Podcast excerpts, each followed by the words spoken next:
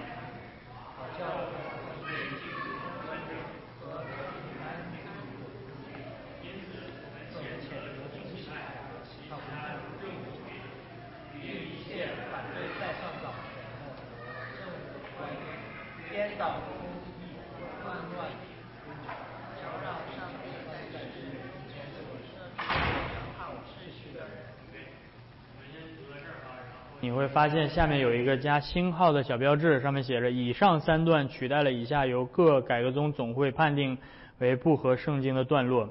那这里面引用的是呃呃一五六一年原版的比利时信条里面是这样说的。呃，我们也可以一起开声读一下：政府的职责不仅限于照管公共领域，也延伸至保护神圣事工。除去并拆毁一切偶像敬拜和对敌基督者的虚假敬拜，拓展基督的国度，在各处赞助福音的传扬，使上帝的名得荣耀，在各处受敬拜，正如他的圣经中所吩咐的。OK，所以你们读完了这一段之后，你们发现呢，是不是有点混乱了，对吧？像这三十六条是比利时信条当中。在历史当中最饱受争议的一一一条，啊，也因此你们也可以看到，在这个星号里面提到了改革宗教会在历史当中多次的修改这一条，呃，但是目前并没有一个绝对在整个改革宗教会的范畴内绝对统一的立场，关于这条到底应该怎么样去针对。那关于这个争论，我会放在接下来的时时间，我会慢慢给大家讲。但是我们今天先先不看这个争论的问题哈，我们先从这个整个这个信条的大的结构来开始看。所以三十六条是论政府，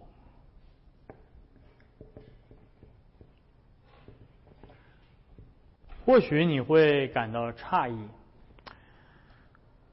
为什么比利时信条作为教会的信仰宣告？其中包括了一条好像跟属灵的事物没有太大关系的一条，要论教会要宣告有关政府到底是什么啊？俗世政府的这个这个机机构功能，似乎是不是特别属灵的，对吧？那我刚才也提到这一条被称为引发争议最多的一条。在历史上，这第三十六条被多个改革宗教会总会进行修订、删减、加脚注等等，是被修改的最多的一条。有一些改革宗神学家，他们提议应当直接删去第三十六条，认为这一条越过了教会的信仰宣告的界限。但是，呃，所以你可以看到这。关于在这一条上会有很多很多的争议，呃，而且我我也不会自认为我对这一条的理解和我的立场是所有改革宗教会都持守的，啊，你会听到或许跟我的意见不同的其他的改革中的牧师、神学家，他们会提出他们的见解。所以我希望你们就是包括对吧？如果在网上听的，会有会有更多的人会可能跟我有一些不同的看法。那 That's fine 啊，这这个是这个是 OK 的啊，所以我我会呼吁所有在谈论到 教会与俗世政府之间的关系，教会在公共领域当中的这些呃呃位置和角色，当谈及到这些问题的时候，我希望。大家知道，在这个问题上，在历史当中，教会发生产生了非常非常多的争议，而我我我我呼吁的是，我们应当抱着啊彼此的信共同的信心和彼此的爱心来来来怀着这样的一个态度来进行进行辩论、进行思考啊，而避免去引发过多的人身攻击和啊不必要的争论啊。但是，首先我要说的是。当如何去面对俗世政府，关于这样的例子，我想我们呃，我们大家都能够熟悉圣经的都能够知道，是吧？还记得耶稣曾经法利赛人去试探耶稣，问说上纳税给凯撒可以不可以，对吧？耶稣在那里就教导了他们关于作为上帝的百姓应该如何面对俗世政府。嗯，耶稣在。呃，钉十字架的时候，面对比拉多的时候，耶稣宣告了，啊，关于呃对政对待政府的态度，对吧？比拉多说：“你你岂不知我有权释放你，也有权柄把你钉在十字架上吗？”耶稣说说什么？还记得？耶稣说：“若不是从天上赐给你权柄，你就断没有权柄来办我。”所以耶稣在那里面宣告了。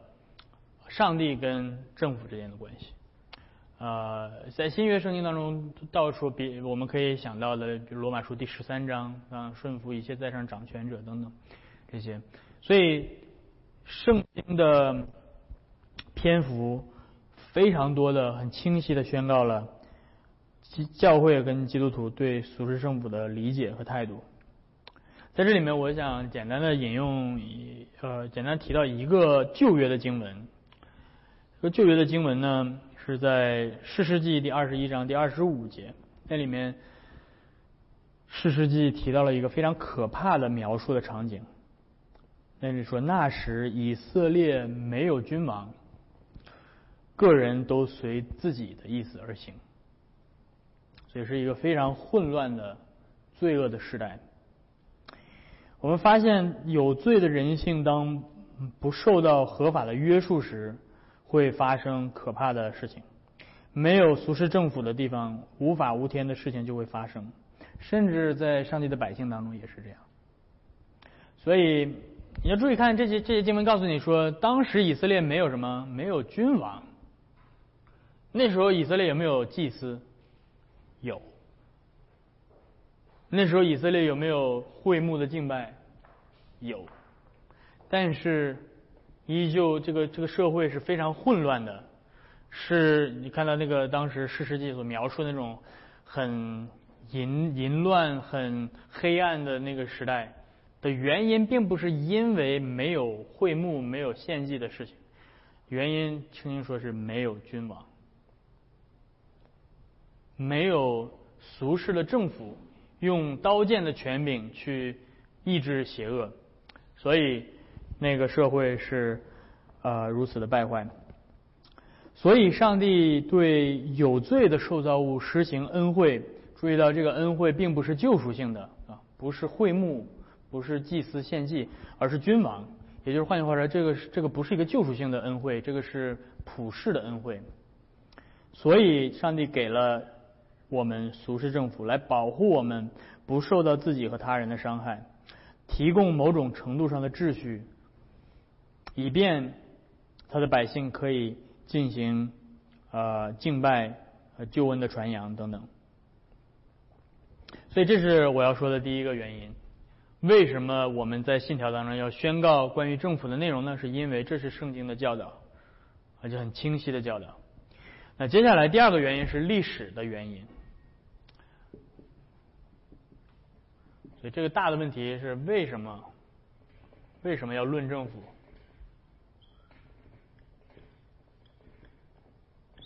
所以我给出这几点原因。第二个原因是历史的原因，在信条的写作历史当中，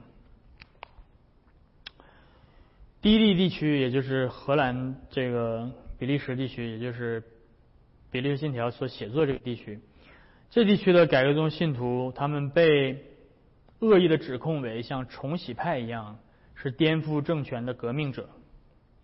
所以德布利在写作这条的时候，特别我们读到了说，我们谴责重启派和一切无政府主义者，所以非常明确的点名指出了我们不是重启派。呃，那为什么为什么这个改革宗教会要这么努力的要撇清跟重启派的关系？是因为重启派在当时有着一个臭名昭著的一次武装革命。发生在一五三四年和一五三五年，这次革命，呃，叫做叫做 Anabaptist Kingdom of Munster，在芒斯特这个德国的城市 Munster。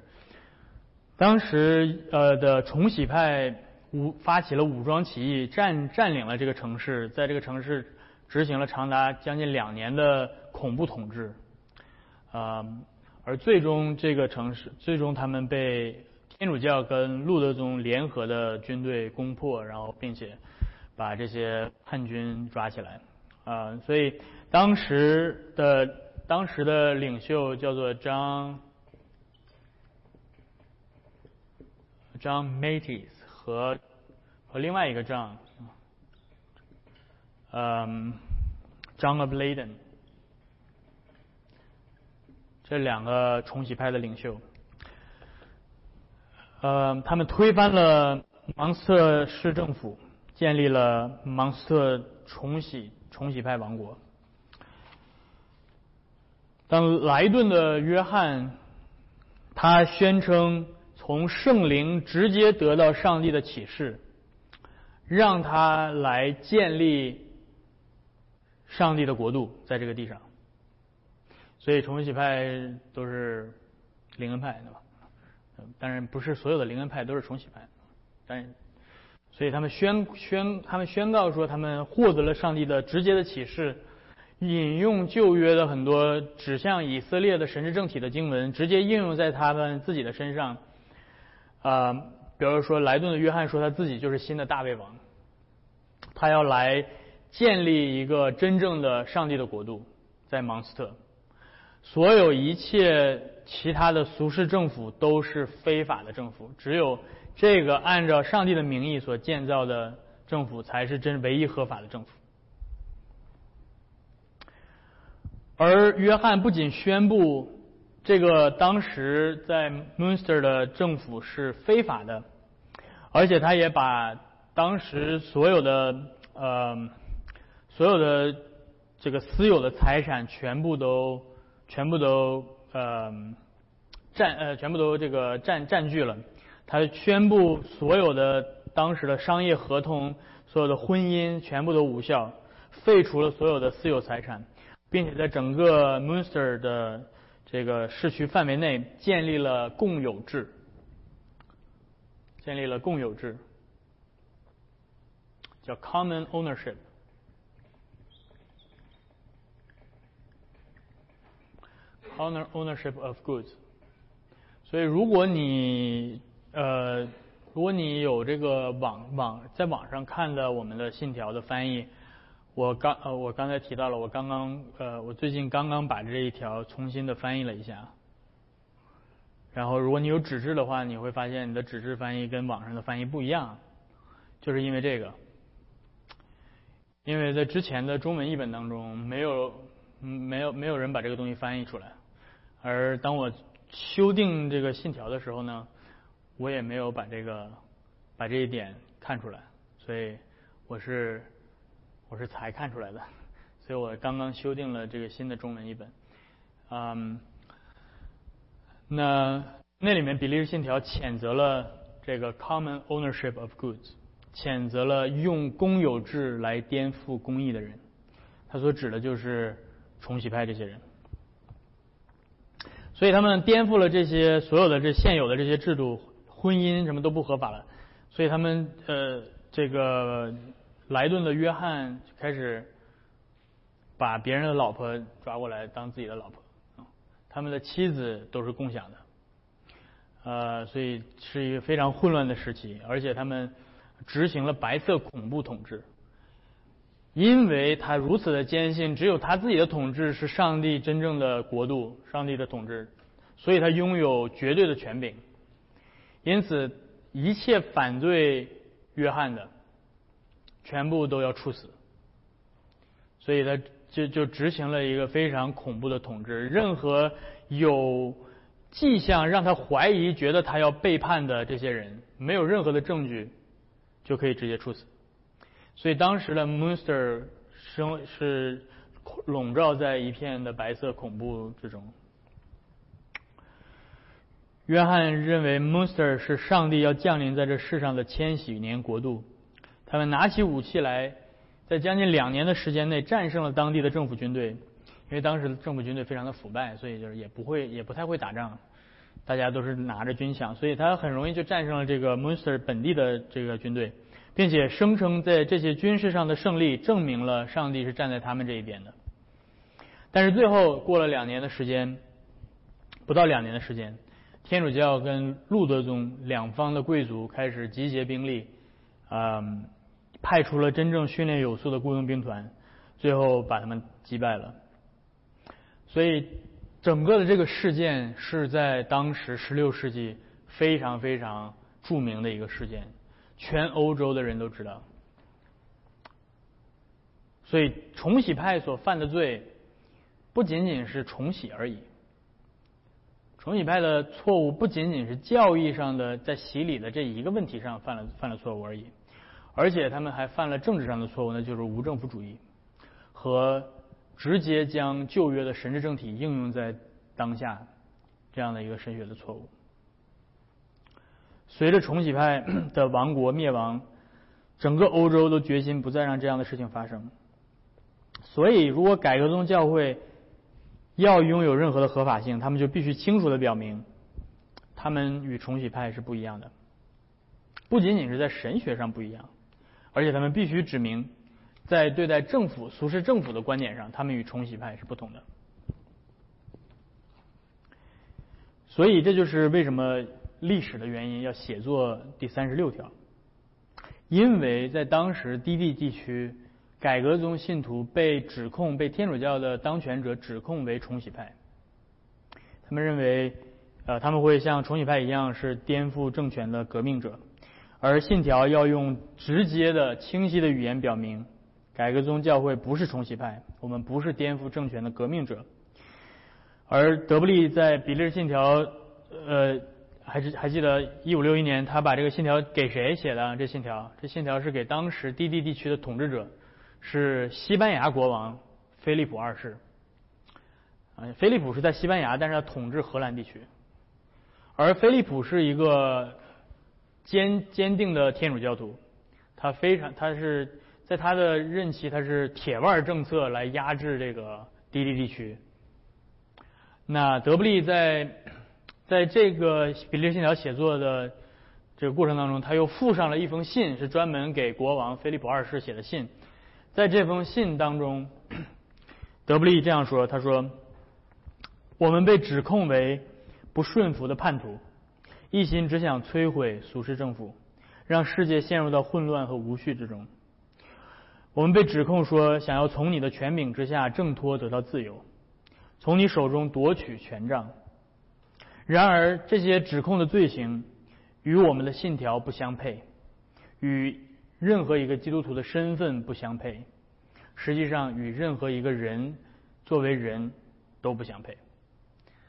所以德布利是在说，如果他们对我们的那些指控是真的话，那么我们不配成为基督徒；如果他们对我们的指控是真的的话，那德布利说我们甚至不配称为是人。所以德布利在说我们与重启派是不一样的。这是第二个原因，历史历史性的原因。为什么这一条要进入到我们的呃信条当中？另外，我要提第三个原因是神学的原因。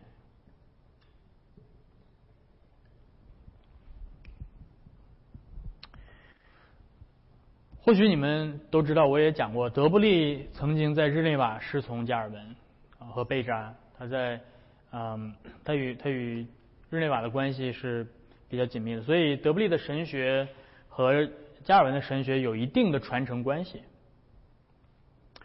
而加尔文在谈论到俗世政府的时候，特别提到在比在基督教要义第四卷。你可以，你可以回家。如果你有基督教要义的话，可以去看，在基督教要义的第四卷第二十章，对吧？第二十章那里，加尔文开始谈论到俗世政府。加尔文提到说，上帝有双重治理，一种是属灵的治理，一种是属世的治理，分别指向教会，呃，或者是圣道的呃宣讲和俗世政府。因此，在比利时信条当中，也同样体现出来这个双重治理的原则。在前面第三十条，我们读到了教会是按照属灵的原则来治理，教会是属灵的原则来治理。而相应的，在第三十六条，我们读到了俗世政府是用什么原则来治理啊？是用刀剑的原则来治治理。所以，所以在神学上。呃，有着这样的一个双重治理，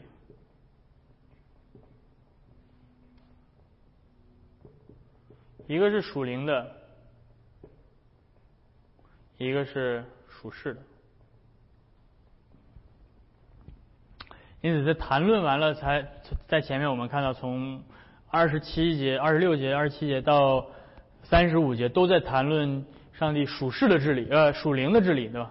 属灵的治理，教会教会的呃怎么治理？教会的职分，教会的惩戒，教会的圣道、圣礼、蒙恩的管道等等，这些这就是属灵的治理。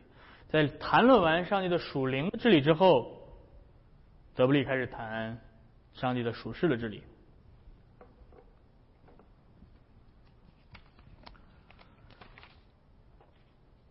所以这个这三以以上是这个简单的这个三点的原因，呃，是为什么这个比例信条第三十六条会出现在我们的任性的文件当中？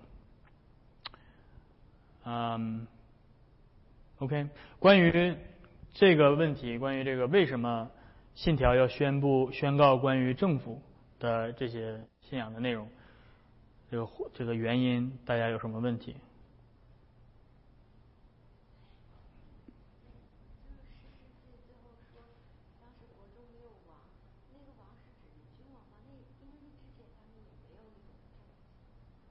对，所以这就是，这是体现出来这样的一个问题，就是他们需要一个君王，他们需要一个上，就是。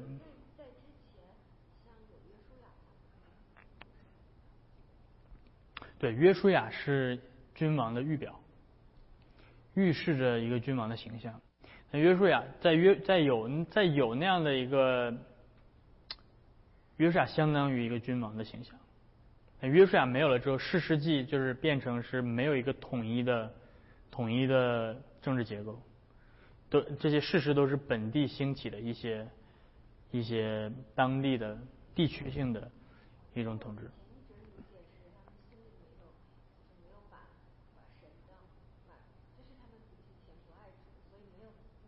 嗯，这个也是对的，就这两个事不冲突。他们的确，他们当以色列民想要立王的时候，他们的动机是错的。但是在以色列民想要立王之前，上帝已经在摩西律法当中已经说，已经预言了将来他们会立王。哪儿啊？生命记，生命记，谁知道这第几章？就那里面提到说，将来你们立君王的时候，要让他把这个律法抄在抄写下来。要让他昼夜思想，所以上帝尽管对吧？以色列民想要立王是很很几百年之后的事但是摩西那个时候已经预言了将来以色列民是要成为一个王国的，是要一个 kingdom。所以所以君王的设立是在上帝的救赎计划当中。但是以色列民在那个时间去要一个君王的动机是错的，他们是本着呃想要效法周边的国度，像效法周边的这些外邦的国，想要要一个像他们一样的王。他们这样的说，他们想要一个像外邦人一样的君王的这件事情是错的。但是本身君王的这个制度本身是没有错的。就是要让他们经历没有苏氏政府的这个悲惨到底什么样，是吧？要让他们意识到他们自己的罪会导致这种无政府主义的状态的生存到底是多么的可悲，所以他们他们他们会需要一个君王。所以这这这个你当你当你问为什么上帝会怎么怎么样的时候，我的回答都不是上帝的回答，对吧？我的回答都是。我我我我自己努力的想要去回答，但是最终极来讲是这是上帝的旨意。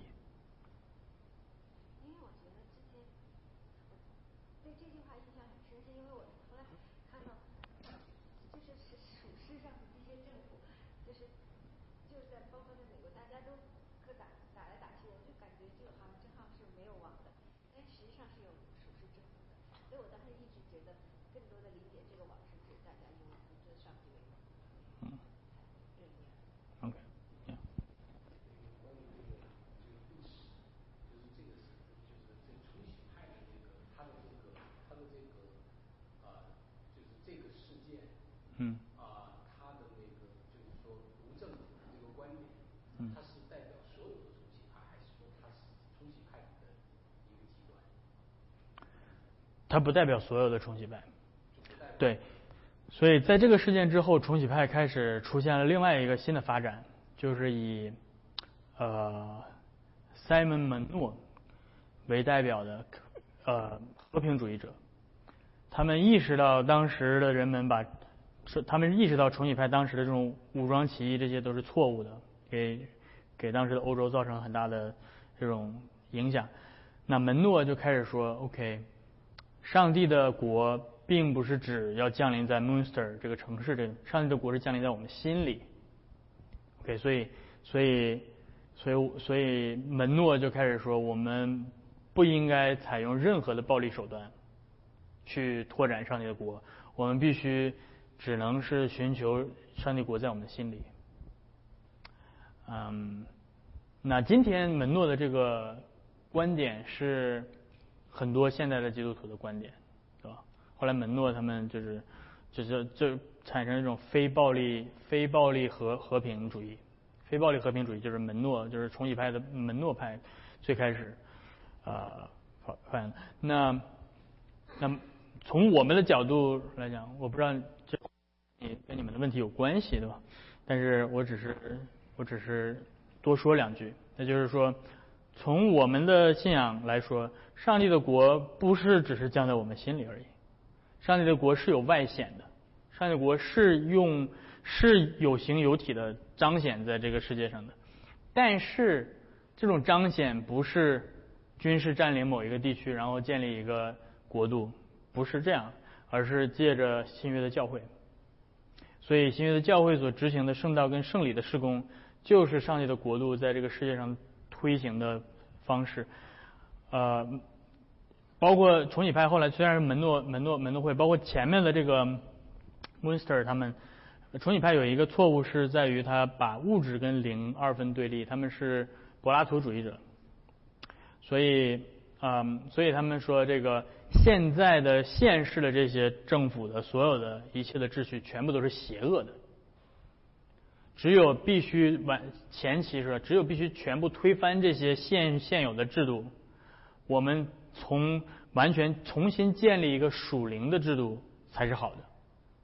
所以在他们的眼里，只存在邪恶跟跟圣洁，没有中间的地带，没有普遍恩典，没有。没有，呃，上帝给非信徒的这个这个普遍恩典的这个这个地带，要么就是，要么就是上帝的恩典，要么就是邪恶，是吧？善恶二元。那同样的，就算到了后期的非暴力和平主义者，他们依旧是善呃这种物质零二分对立，只不过现在这个绝对属灵的国度不是在地上代替邪恶的物质，就是原来的物这个世界，而是而是我们逃避这个现在的邪恶的世界，在我们心里寻找那个绝对圣洁的属灵的世界。但是，但是本质还是善恶二元论。但是，我不知道我这样说会不会把把你们绕晕。但是，我们作为宗教改革的这个子孙，我们是说，这个现世的俗世的政府不是邪恶的，是好的，是上帝的普遍。尽管他们可能有邪恶的统治者在。可能有对吧？罪人在做在上位，但是这个政府本身是上这个政府本身的这个这个系统，这个整个的这个治理，不管它是用任何的形式，政府的这个政府本身是上帝所赐给人类世界的礼物，所以我们可以怀着感恩的心，服以以顺服的心服在政府的治理之下。对，这因为上帝叫日头照好人也照歹人，因为上帝降雨给义人也给不义人，因为上帝给非信徒给不认识他的这些人背逆他的人普遍的好的恩典，尽管这些恩典无法救赎他们的罪，但是这些恩典。是给他们足够的自然之光，以至于他们可以实行相对的公义和良善。这是这是改教家们非常平衡的一个观点，是吧？不是非黑即白的一件事情。所以，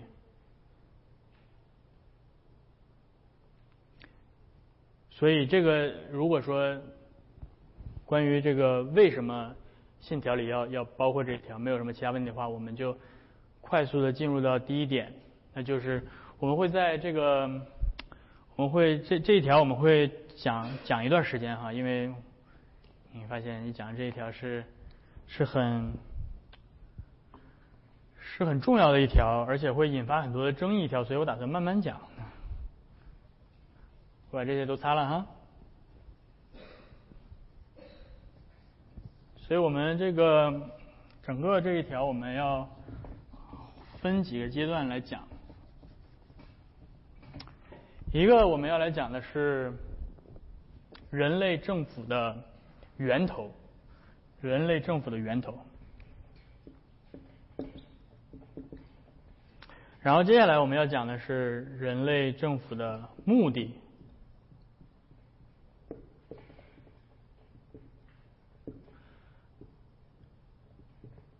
然后第三，我们要来讲的是人类政府的功能。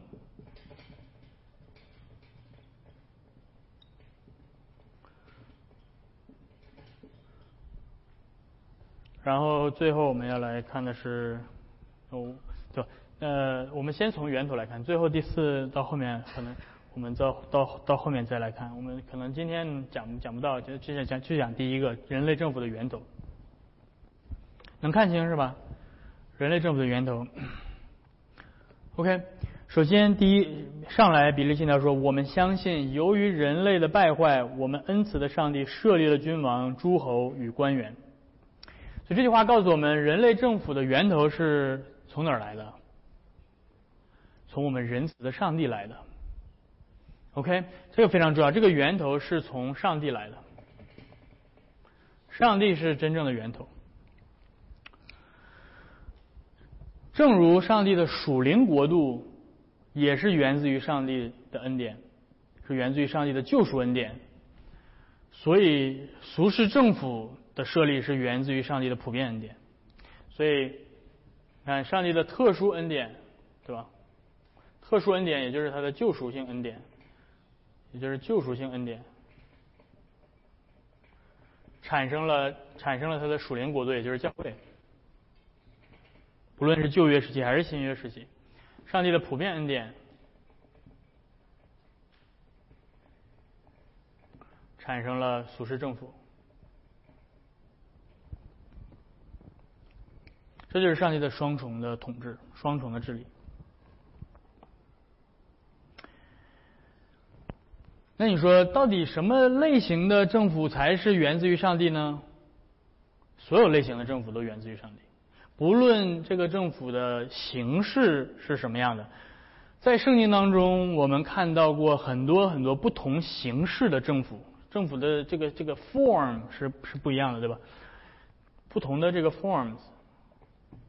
我们见过什么样的 form 呢？比如说，在圣经最早期，我们见到的形式是族长型的这种父权制，是吧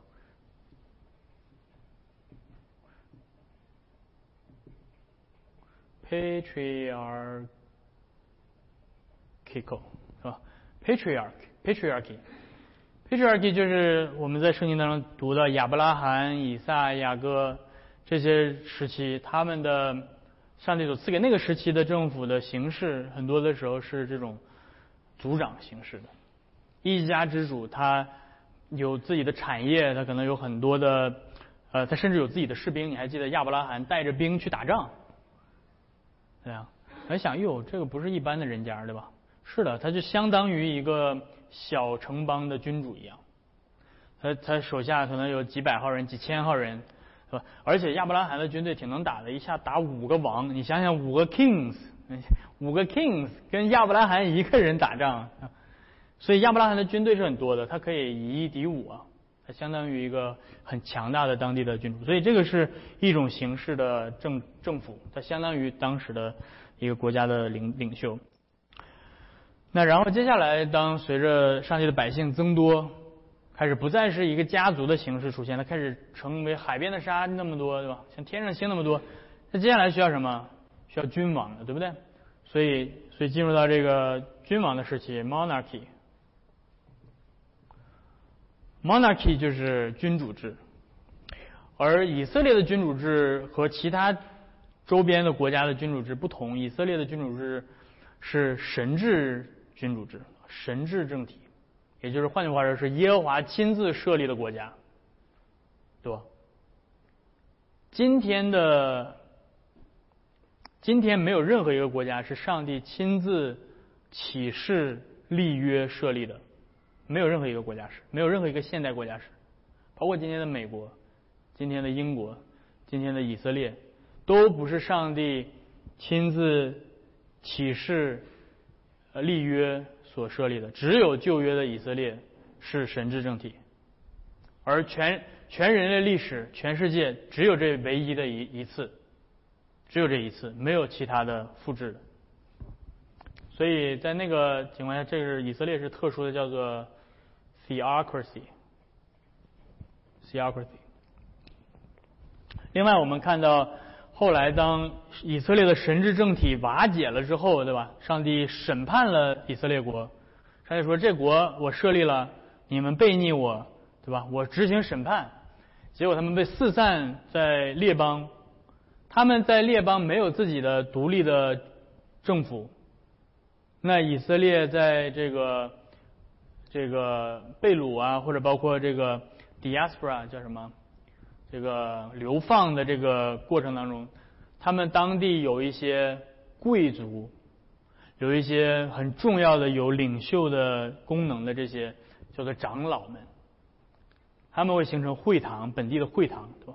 所以这些形式从这种形式上来讲叫做贵族贵族制，对吧？你如果你从一个一个一个政治的政治学的角度来讲，这叫贵族制，可能当地的几个非常呃重要的家族组织起来来治理这个地区的啊一些人。这个叫贵族制，那贵族制的另外一个称呼叫做共和制，the republic。呃，比如说古罗马的元老院，就是这些元老，就是这些贵族的家族，他们共同商议，最后做出一些决定。这也是对吧？像新新约教会这种类似像新约教会这种众长老智慧的这样的一种一种方式啊，其实是一种。其实是一种这种贵族制。当然，在不同的地方，有些人是因为社会阶级的原因，对吧？但是在教会里面并不是这样。嗯，然后接下来你可能进入到现代社会，你会看到有这个民主制，对吧？democracy。实际上，democracy 这个词呢，在很多的这个古代的呃哲学里面是一个贬义词。democracy 有的时候被基本上等同于 anarchy，基本上等同于无政府状态。但是那个是在古代的政治学当中啊，比如像亚里士多德呀，或者是呃这些古呃古希腊的思想家们，他们认为说一个你能想象到的一个最最糟糕的状态就是 monarchy。但是你看今天作为一个在美国的对吧现代人，你会觉得嗯。我们我们我们 so proud of monarchy，对对对吧？这叫什么 democracy？呃，这是为什么呢？是因为今天英美的现代的民主民主制度和当时古代的民主制度是不一样的。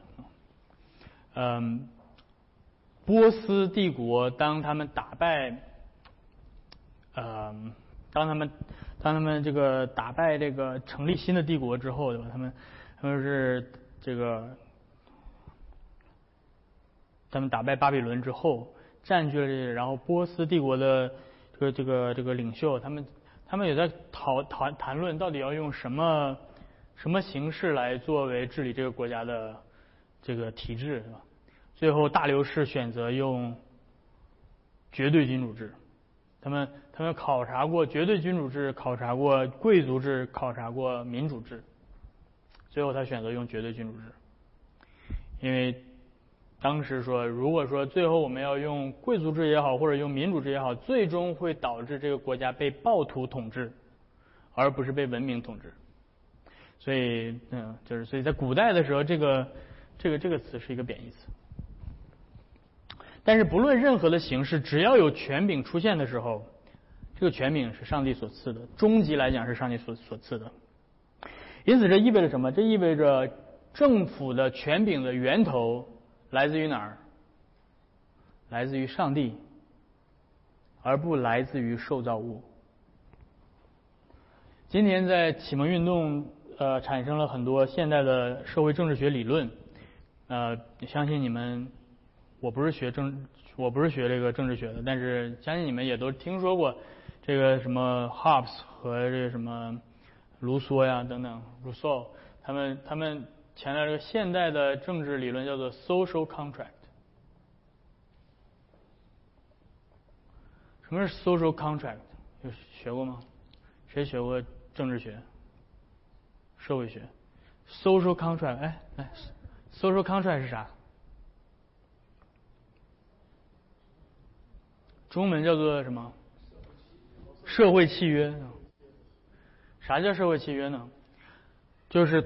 统治者和被统治者之间有一个契约关系，被统治者同意让这些人来统治他们，以获得就是以获得一些呃社会社会和政治上的这些利益。所以终极来讲是呃这个权柄是通过一种约定俗成的一种立约的方式来产生的。OK，这是启蒙运动到到今天嗯这种现代政治学的一个基础。当然，我不是说这种理论完全的错误，我觉得我也不是，我不是专门研究这个的，对吧？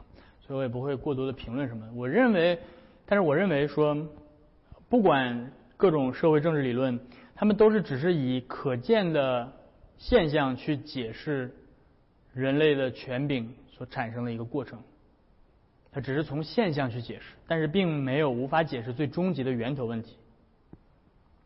教导。如果我们把这种这些理论当做是最对权柄的最终极的理解的话，那么我们就犯了一个很严重的错误，就是把次等因当做是终极因。Social contract 这个理论，社会契约的理论，最明显的一个例子就是在美国的独立宣言当中，那里面说，我们认为这些真理是不言而喻的，人人生而平等，造物主赋予他们若干不可剥夺的权利。其中包括生命权、自由权、追求幸福的权利等等。为了保障这些权利，人人类才在他们之间建立政府，而政府之正当的权利注意听，是经被治理者的同意而产生的 social contract。所以，嗯，所以其实美国的独立宣言的这个理论基础是源自于 social contract，呃，社会契约的这个教导。然而，你说这这这有什么不好吗？是吧？没有什么不好，但是这并不是最终极的权柄的来源。政府不是人自己通过互相说，哎，咱们商量好了，好，你来说了算，不是这么产生的。政府是上帝所设立的，所以圣经怎么说？圣经箴言书第八章，那个智慧这样说，他说：“帝王借我做国位。”君王借我定公平，王子和首领，世上一切的审判官，都是借着我掌权的。所以这个源头是上帝。那你说，OK，我可以理解好的政府的源头是上帝，我可以理解说我支持的政府的源头是上帝。那么不好的政府，邪恶的政府。不信的政府，那些我讨厌的政府的源头也是上帝吗？看，我都紧张了，多么尖锐的问题！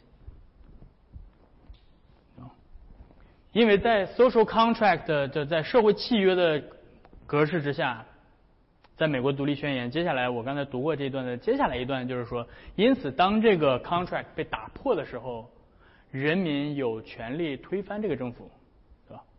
所以。所以这就这就这就产生一个问题，对吧？到底这个标准在哪儿？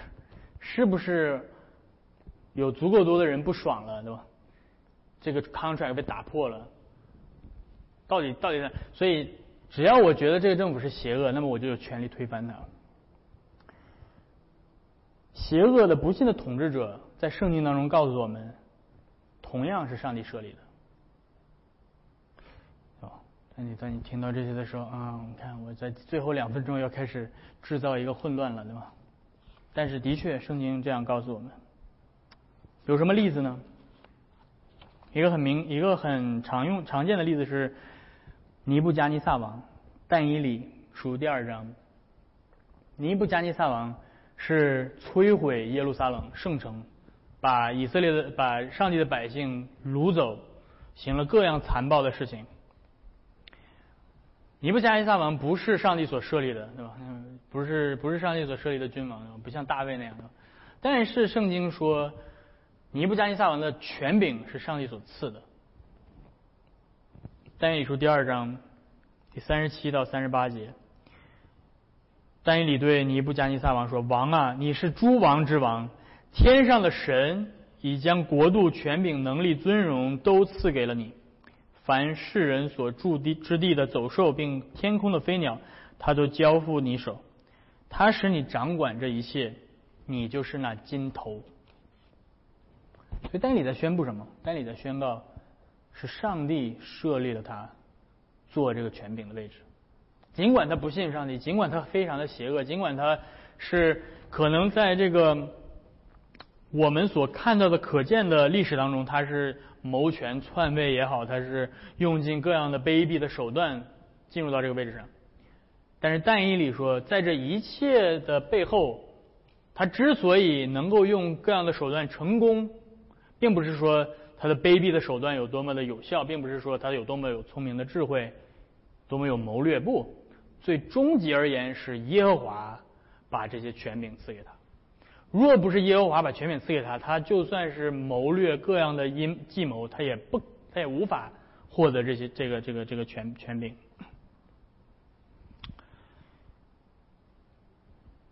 所以，另外还有一个什么例子？最明显的例子就是约翰福音。我在前面已经讲过约翰福音第十九章，耶稣被带到比拉多面前受审判，上帝被带，圣子上帝被带到。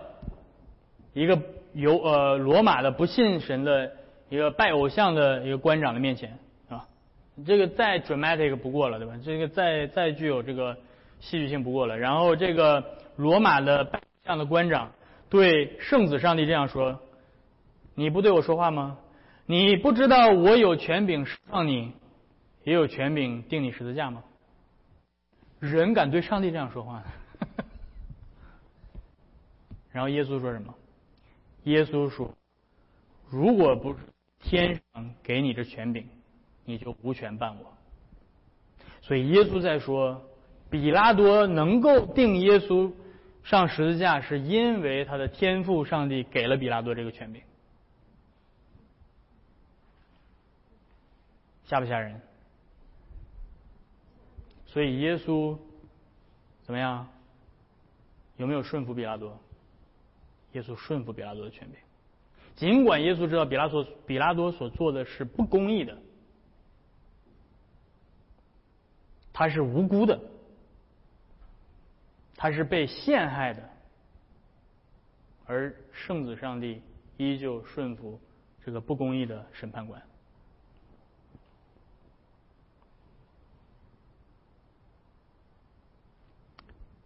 所以，我已经说了太多，如今让现代的人非常非常不能够接受的事情了。所以我打算就停在这儿，让大家沉浸一下、浸泡一下，然后给大给大家机会来，对吧？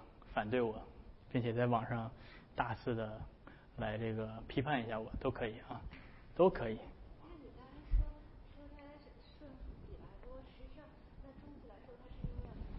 没错，这就是我接下来要讲的。所以，所以保罗说，顺服政府就是顺服上帝。你敢这么说吗？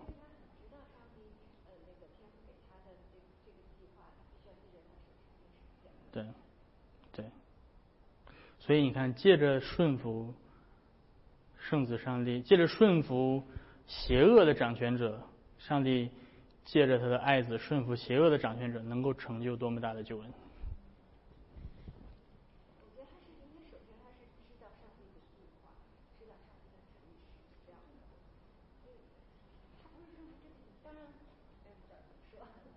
对，你的意思是说，如果上帝不这么计划，他就可以不顺服这个掌权者。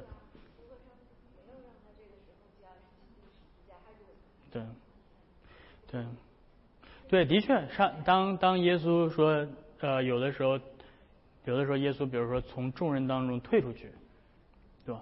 当这些人拥护耶稣做王的时候，耶稣从众人当中跑了。为什么？耶稣说他的时候还没到。所以耶稣没有顺服民众的意意愿，耶耶稣拒绝了这个犹犹太人的给他的投票。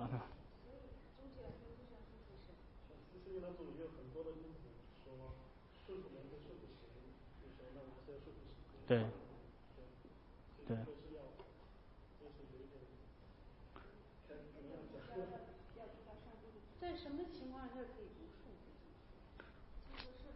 你看到你问的这些问题啊，一个比一个更重磅，对吧？你这你这个问题，整个搅翻了十六世纪的日内瓦和法国的改革宗教会，就这一个问题。而我说了，没有一个绝对的正确答案。我并不是说我所说的一定是你必须要接受的，对吧？嗯，实际上因为这个事儿，加尔文跟他的好朋友都闹掰了，啊。加尔文跟法莱尔跟比比瑞特全部都闹掰了，所以呢，这个问题我们留在下回分解，好吧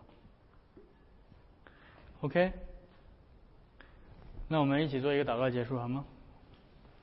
慈悲的天父，我们再一次的感谢你，主要不仅因着你在地上所设立的教会，更因着也因着你在地上所设立的俗世的政府。说，你因着我们的败坏，在地上设立政府来治理我们，好叫我们的不法之事可以啊被遏制，叫我们自己的罪啊被限制，好叫这个世界上能够有秩序，嗯，好叫你自己的国度能够在这个被罪恶统治的世界能够能够有拓展的机会。因此，主我们为着你的普遍的恩典而感恩，也求你赐给我们。啊，一个感恩的心，一个顺服的心，一个谦卑的心，叫我们在领受这一切的恩典的时候，能够有啊，能够有一能够有一个真正啊知足和感恩的心，叫我们能够呃，在这个地上过出我们得胜的生活来。听我们的祷告，带领我们这这一周新的生活，呃，保守我们的平安，也叫我们下一次能够回到你的殿中来，一同的继续敬拜你。我们这样祷告祈求，是奉靠耶稣的名，阿门。